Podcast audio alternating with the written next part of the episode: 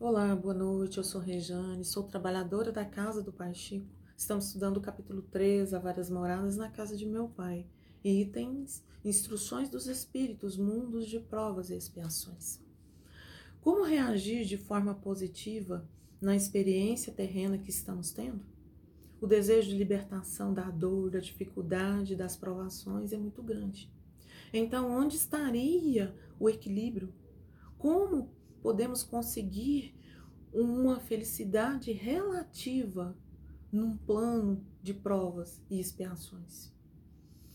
Sensação de que tudo está perdido, de que nada melhor é muito grande. Porém, no universo, tudo é cosmo. Nossa mente é cosmo, nosso espírito é cosmo. E o que significa isso? Que tudo tem ordem, que tudo está em ordem. Experiências dolorosas vêm porque necessitamos evoluir, necessitamos crescer. E essa necessidade de evolução atrai para nós um magnetismo, onde nós mesmos atraímos situações e eventos que necessitamos viver, que são as provas. Nós somos os construtores, os arquitetos do nosso próprio destino. Não há injustiça.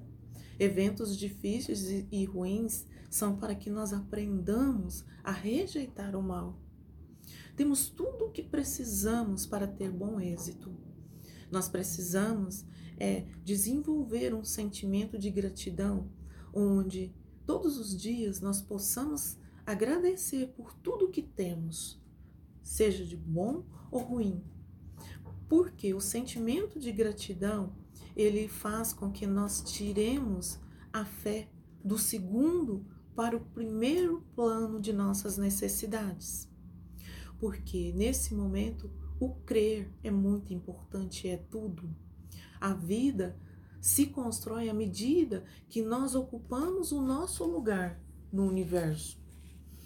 Para buscar a nossa felicidade, nós precisamos agir pela nossa própria atitude, reagindo a cada gesto de forma humana e verdadeira. Nós precisamos aprender a ser feliz em meio a provas e expiações. Precisamos adquirir valores, virtudes e sabedoria.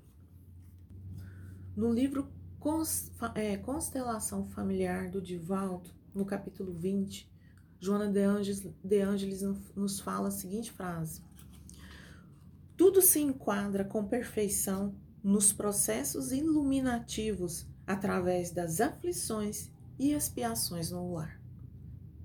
E aí fica a mensagem para nós. Até o próximo Minutos de Evangelho.